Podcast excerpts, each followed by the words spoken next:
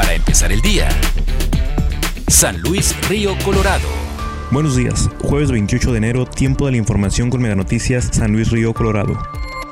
La mayoría de los 21 servidores de la nación que actualmente colaboran en la región de San Luis Río Colorado, El Valle y Puerto Peñasco son militantes de Morena o personas que trabajaron en la campaña del partido durante las elecciones del 2018. Talia Forbes, delegada regional de la Secretaría de Bienestar en San Luis Río Colorado, señala que cuatro de los 21 trabajadores federales serán destinados a las brigadas de vacunación de los adultos mayores contra el COVID-19 tentativamente para el 15 de febrero. La delegada dijo estar de acuerdo en que el presidente Andrés Manuel López Obrador se apoyara en la Secretaría de Bienestar para auxiliar en las jornadas de vacunación debido a la experiencia en logística que ya tienen los servidores de la nación. Estos cuentan con un salario que va aumentando mes con mes y señala que actualmente un servidor de la nación gana entre 10 mil y 12 mil pesos mensuales.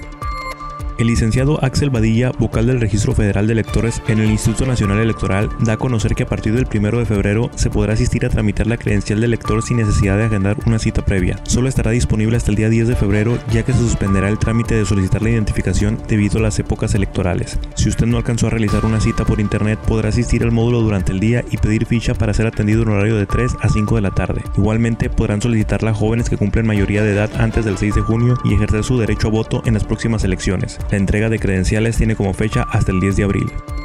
La investigadora en temas de violencia de género y contra la mujer en el Observatorio Sonora por la Seguridad, Crimilda Bernal, dio a conocer que los municipios con más incidentes al 911 por abuso sexual durante el periodo de enero a diciembre del 2020 son Hermosillo con 53 reportes y San Luis Río Colorado con 22. Asimismo, indicó que durante el periodo de aislamiento social por COVID-19 de marzo a diciembre del 2020 se registraron 63.505 incidentes al 911 y 6.281 carpetas de investigación relacionadas con violencia de género. La investigadora mencionó que los incidentes por acoso y hostigamiento durante el periodo enero-diciembre 2020 están encabezados por los municipios de Hermosillo con 69 reportes y San Luis Río Colorado con 43 respectivamente.